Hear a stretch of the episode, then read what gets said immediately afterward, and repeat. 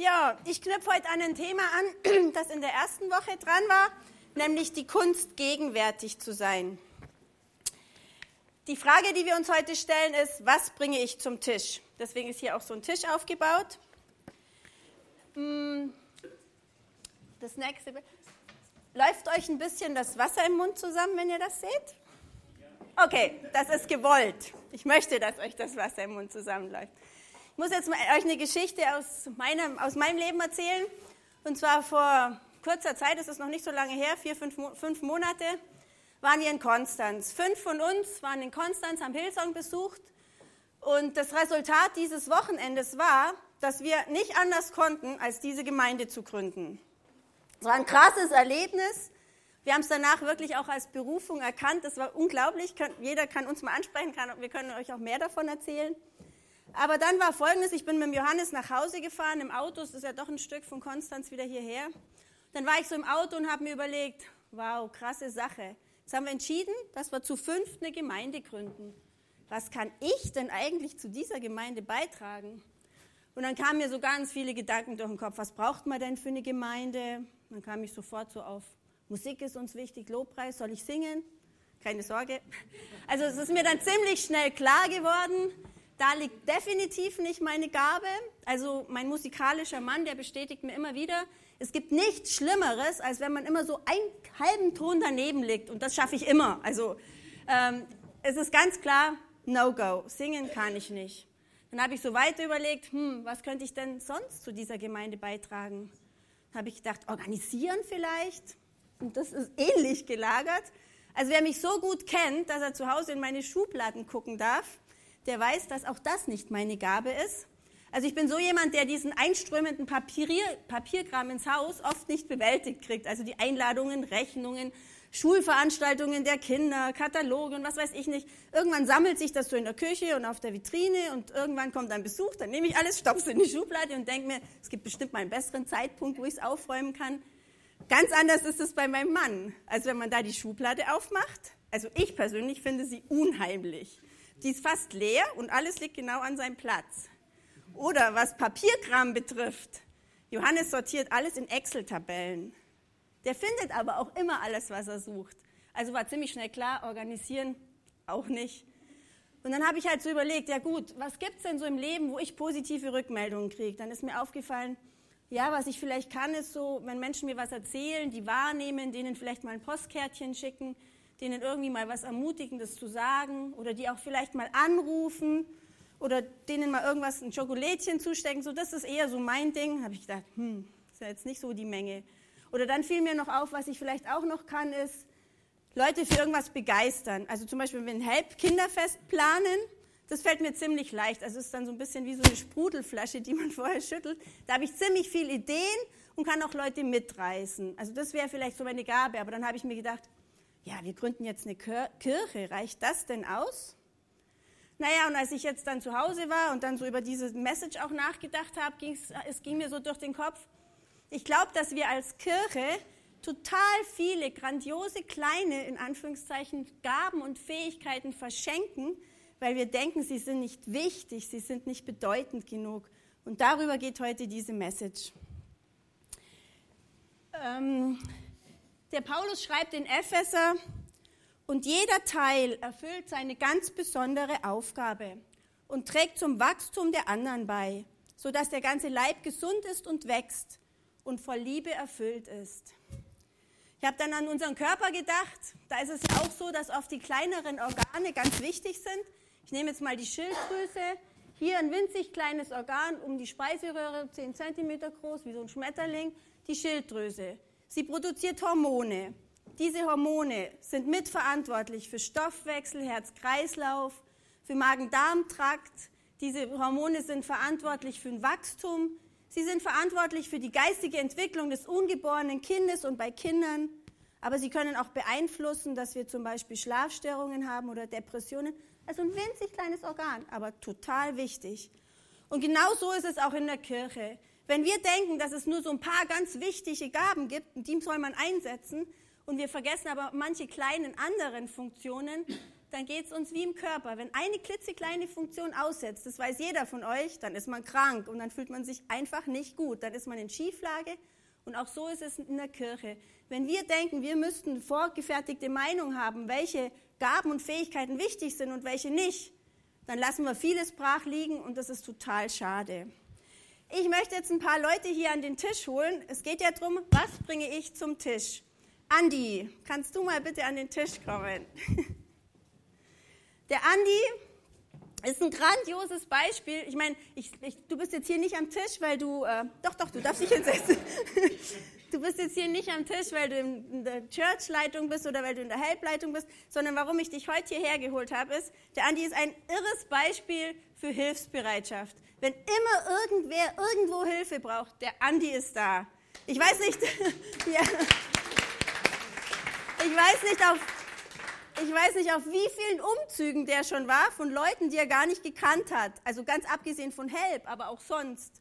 Oder ich habe irgendwann mal erwähnt, dass ich am Wochenende den Garten umgrab. Wer stand am Freitagmittag da? Der Andi. Schweißtriefend hat er mir geholfen, ein Beet äh, zu graben. Also Hilfsbereitschaft ist grandios. Ihr seht ihn immer hier Kisten schleppen, Cases schleppen. Also ein grandioses Beispiel für Hilfsbereitschaft. Und Jesus hat sogar was dazu gesagt. Und zwar, eure Liebe zueinander wird der Welt zeigen, dass ihr meine Jünger seid. Also es ist ganz im Sinne von Gott und Jesus, dass man einfach für andere da ist. So, dann bitte ich mal die Steffi an den Tisch. Die Steffi, das finde ich phänomenal. Die Steffi kann uns beibringen oder zeigt uns wirklich die Gabe. Die Steffi, die sieht Möglichkeiten, wo andere Schranken sehen. Die Steffi kann, obwohl sie ihre Hände nicht bewegen kann, lässt sie es sich nicht nehmen, für uns hier Snacks vorzubereiten. Und für jeden Help-Einsatz backt die Steffi Kuchen. Und ihr, alle, die bei Help dabei sind, die wissen das. Am Nachmittag haben fast alle so ein Leistungstief. Und so ein bisschen Zucker peppt uns dann wieder so richtig auf. Und das macht die Steffi. Also sie lässt sich einfach nicht nehmen, an Gottes Reich mitzubauen, weil ihr das so wichtig ist. Total krass. Doro, kannst du bitte auch zum Tisch kommen? Also die Doro hole ich heute vor, nicht weil sie eine wunderschöne Stimme hat, das finde ich natürlich auch grandios. Aber was ich an der Doro auch noch eine total krasse Sache finde, die Doro, die hat so eine Begeisterung für Jesus, so ein großes Herz für Jesus, dass sie das in ihre Welt trägt. Also sie trägt diese Begeisterung für Jesus in ihren Alltag, lädt Kollegen ein, lädt Geschwister ein, Freunde ein. Ihr sind die Menschen um sie herum so wichtig, dass sie sie einfach auch mit Jesus und mit Gott in, Be in Bekanntschaft bringen möchte. Das finde ich eine total tolle Sache. Super. Dann Jan, würdest du bitte auch noch zum Tisch kommen? Ist euch eigentlich schon mal aufgefallen, dass abgesehen von letzten Mal und von ein einzigen Mal an Weihnachten der Jan immer hier auf der Bühne ist und irgendeinem Instrument wunderschöne Töne entlockt und uns in den Lobpreis führt. Also die, die schon länger dabei sind bei Livestream, die haben ihn sogar schon mal Tuba spielen hören auf der Bühne. also der Jan, dem Jan sein Leben ist Lobpreis. Ihm ist es ein totales Anliegen, Gott die Ehre zu geben und durch Musik Menschen in Lobpreis zu führen und auch einfach Gott zu ehren durch diese wunderschöne Musik. Und es bedeutet natürlich nicht nur, dass er sonntags hier auf der Bühne steht, sondern Jan schlägt sich eigentlich auch jeden Abend der Woche um die Ohren, um mit irgendeinem Lobpreisteam Musik zu üben und die Lieder einzustudieren. Also der Jan ist echt gigantisch. Jan ist Lob. Und auch zum Thema Lobpreis hat, steht in den Psalmen, Psalmen was. Alle sollen den Namen des Herrn loben denn allein sein Name ist groß und sein Ruhm überragt Erde und Himmel. Eigentlich wollte ich jetzt noch die Nicole hochholen, aber die ist heute nicht da, die ist krank. Ich hoffe, dass sie ganz schnell wieder gesund wird. Ja, ihr könnt noch einen ganz kleinen Moment sitzen bleiben, okay? Ich könnte natürlich jetzt unendlich weitermachen. Es gibt hier in der Kirche so viele, die sich einsetzen. Jeden Sonntag um halb neun schwirren hier einige Leute rum, die hier alles aufbauen. Oder der Lars hinten an der Technik sorgt dafür, dass ihr uns überhaupt hört. Oder es gibt unendlich viele Leute, die Snacks vorbereiten. Oder es gibt Leute, die mit den Kindern wirklich Gottesdienst machen und schon in die kleinen Herzen Samen sehen und diese kleinen Kinder schon ein Stück weit auf Gott einstimmen, dass sie einfach ihr Leben dann mal mit dieser Hoffnung leben dürfen. Oder Sinsingers, die Lina und der Stefan mit einem kleinen Baby sorgen die immer dafür, dass wir hier total leckeren Kaffee haben. Und zwar, das müsst ihr mal überlegen, weil wenn man hier in der Früh reinkommt, wenn wir aufbauen, dann riecht es hier noch total nach Bier. Den beiden habt ihr zu verdanken, dass wenn ihr kommt, dass es schon nach Kaffee riecht und das ist morgens irgendwie echt netter.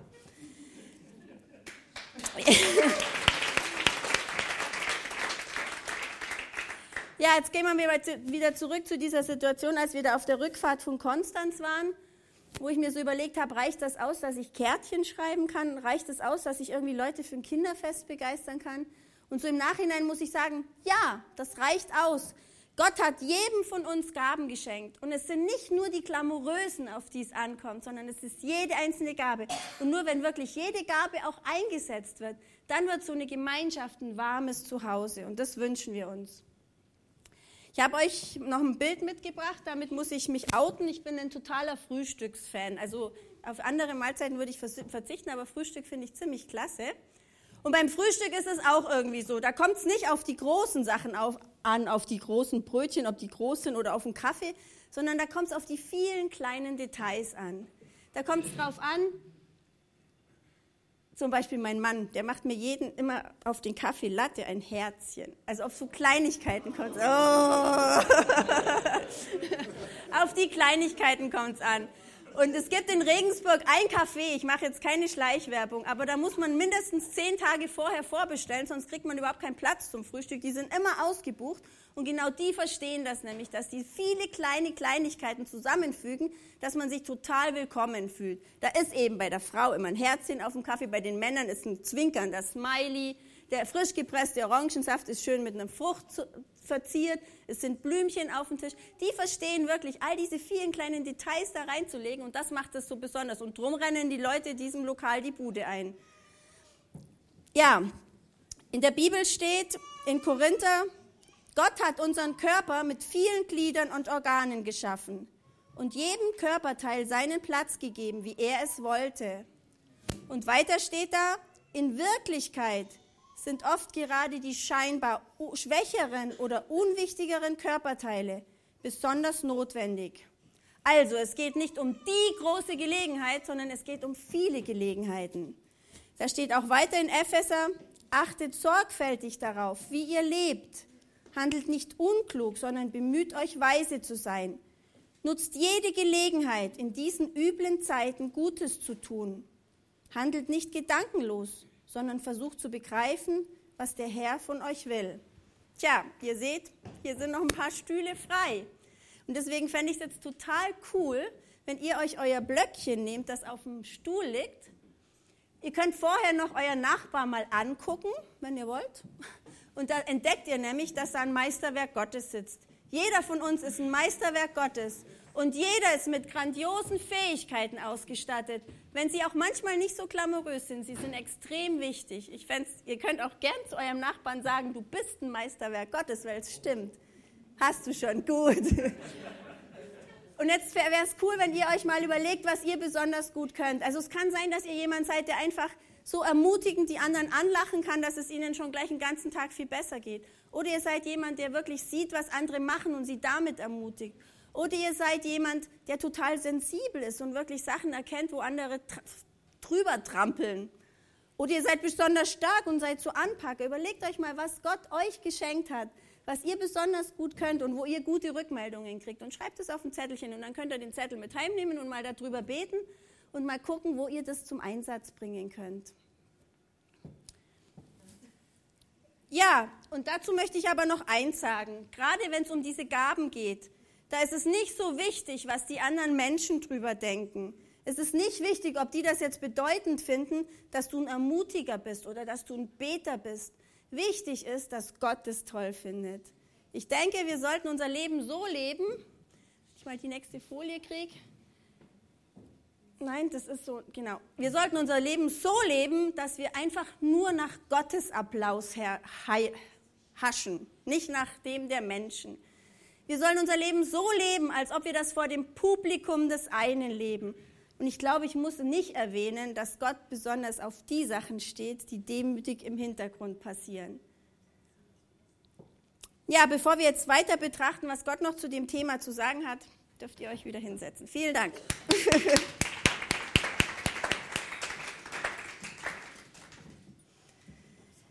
ja, Gott hat dazu einiges zu sagen. Ich lese noch mal eine Stelle aus dem Epheser, wo der Paulus geschrieben hat: Denn wir sind Gottes Schöpfung. Er hat uns in Christus Jesus neu geschaffen, damit wir gute Taten, zu guten Taten fähig sind, wie er es für unser Leben schon immer vorgesehen hat. Also im Klartext. Gott hat uns mit Gaben und Fähigkeiten schon vorab, schon bevor wir auf die Welt gekommen sind, ausgestattet. Er weiß genau, was wir können und er wünscht sich total, dass wir diese Gaben und Fähigkeiten wieder einschenken und äh, nicht einschenken, wieder zurückschenken. Und das ist eigentlich das Besondere. Ich denke, in dem Moment, wo wir die Gaben, die Gott uns geschenkt hat, wieder an andere oder an Gott zurückschenken, leben wir in unserer Bestimmung. Und aus eigener Erfahrung so in der Bestimmung zu leben, das tut einfach gut. Das ist genau da. Und dann fühlen wir uns nämlich auch gegenwärtig. Also in dem Moment, wo wir genau das tun, was Gott geschenkt hat und das eben anderen Menschen zugutekommen lassen, dann fühlen wir uns gegenwärtig. Und Jesus, Jesus ist ja so ein Stück weit ein Muster, das Gott uns geschenkt hat. Jesus ist extra Mensch geworden, ist auf diese Welt gekommen und hat uns gezeigt, wie Leben funktioniert, hat uns gezeigt, wie Gott sich Leben vorstellt. Und Jesus war einfach ein absolutes Beispiel dafür, für einen Mensch, der all seine Gaben und Fähigkeiten eingesetzt hat, um Menschen mit Gott zu versöhnen. Er hat alles getan, um die Menschen in die Liebe Gottes zu ziehen. Er hat viel Zeit mit Kindern verbracht. Er hat geheilt. Er hat hier einen Blinden geheilt. Er hat seinen Jüngern die Füße gewaschen, weil er uns lernen wollte, dass Demut ein ganz, wert, ganz wertvolles Verhaltensmuster ist. Er hat Menschen zugehört, hat Menschen echt wahrgenommen. Er hat Gemeinschaft gefeiert mit Menschen, um ihnen immer mehr von Gott zu erzählen und ihnen einfach auch von der Größe Gottes eine Vorstellung zu geben. Naja, und er hat sogar sein Leben gegeben. Also Jesus hat alles zum Tisch gebracht. Und er hat uns aufgefordert, es ihm gleich zu tun. Also es mit dem Leben geben müssen wir vielleicht. Also, aber er hat uns einfach aufgefordert, dass wir all unsere Gaben geben und für ihn wieder einsetzen. In Matthäus steht, das hat Jesus auch nochmal gesagt, das ist diese Aufforderung, versteckt euer Licht nicht unter einem umgestülpten Gefäß, stellt es lieber auf einen Lampenständer und lasst es für alle leuchten. Und genau so lasst eure guten Taten leuchten vor den Menschen, damit alle sie sehen können und eurem Vater im Himmel dafür rühmen. Wenn ihr zur Livestream Church reinkommt, seht ihr da hinten ja immer dieses große Schild Welcome Home. Und hier am Anfang und am Ende ist es auch immer. Es ist uns wirklich ein riesengroßes Anliegen, dass diese Gemeinde für euch ein Zuhause wird. Aber letztendlich wollen wir mit dieser Art Zuhause nur auf euer ewiges Zuhause hinweisen. Wir möchten euch ein bisschen schmackhaft machen, wie das ewige Zuhause bei Gott sein kann. Das ist das erklärte Ziel. Und zu Hause ist man dort, wo man mitgestalten kann. Zu Hause ist man dort, wo man seine Fußabdrücke hinterlässt. Kinder auch manchmal ihre Fingerabdrücke.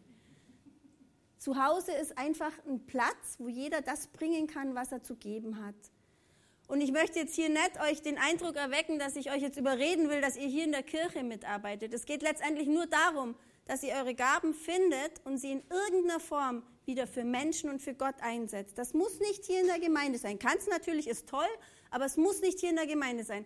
Aber ich glaube, es ist einfach ein nach Hause kommen, wenn wir unsere Bestimmung finden. Wenn wir den Platz finden, wo wir die Gaben, die Gott geschenkt hat, wieder für ihn einsetzen können und an seinem Reich mitbauen können. Und das ist das, was ich uns alles, allen wünsche. Und das ist nämlich dieses Gegenwärtigsein. Wenn wir jetzt nochmal an dieses Frühstücksbild von vorher denken, wo ich gesagt habe, läuft euch das Wasser im Mund zusammen, es ist tatsächlich so, wenn so eine Gemeinde einfach alles bringt und alles hinstellt, dann ist es sehr verlockend, dann ist es sehr einladend und sehr anziehend. Und das würde ich mir echt auch für unsere Gemeinde wünschen, dass wir wirklich so eine Gemeinde sind, die alle Details bringen und damit unwiderstehlich werden, vor allem auch für Fremde, die Jesus noch nicht kennen. Wenn du jetzt heute zum ersten Mal hier bist und Jesus noch nicht kennst und du das Ganze aber interessant findest und auch wirklich nachvollziehen kannst, dass er einen guten Plan für dein Leben hat und dass du in seiner Gegenwart einfach aufgewertet wirst, dann hast du jetzt die Chance, dass du einfach durch ein Gebet dich Jesus näherst. Nimm seine Einladung an. Jesus macht es uns ja total einfach. Wir können uns einfach im Gebet an ihn wenden und ihn in unser Leben einladen. In Jakobus steht nochmal, das ist übrigens der Bruder von Jesus, der das geschrieben hat, kommt zu Gott und er wird euch entgegenkommen. Also wenn ihr noch unsicher seid oder nicht so, das so nicht so richtig einschätzen, nicht so richtig einzuschätzen wisst, fangt an, tut den ersten Schritt. In dem Moment, wo ihr auf Gott zugeht, kommt er euch entgegen und hilft euch dann auch immer mehr zu verstehen. Und ich spreche jetzt das Gebet und ich fände es cool, wenn wir aufstehen und jeder die Augen zumacht, dass so eine gewisse Privatheit da ist und wer dieses Gebet aufrichtigen Herzens mitsprechen kann und Jesus in sein Einle Leben einladen möchte, der kann ja seine Hand heben und das Gebet im Stillen mitbeten. Es steht hier vorn. Herr Jesus, danke, dass auch ich ein Meisterwerk von dir bin. Danke, dass du mir Gaben geschenkt hast, die ich dir und anderen Menschen zurückschenken kann. Danke, dass du mich liebst Danke, dass du am Kreuz für mich gestorben bist und wieder auferstanden bist. Danke, dass du mir vergibst und mich so annimmst, wie ich bin. Komm in mein Herz, sei mein Gott, sei mein Herr und mein Retter. Ab heute folge ich dir nach für den Rest meines Lebens. Im Namen Jesu. Amen.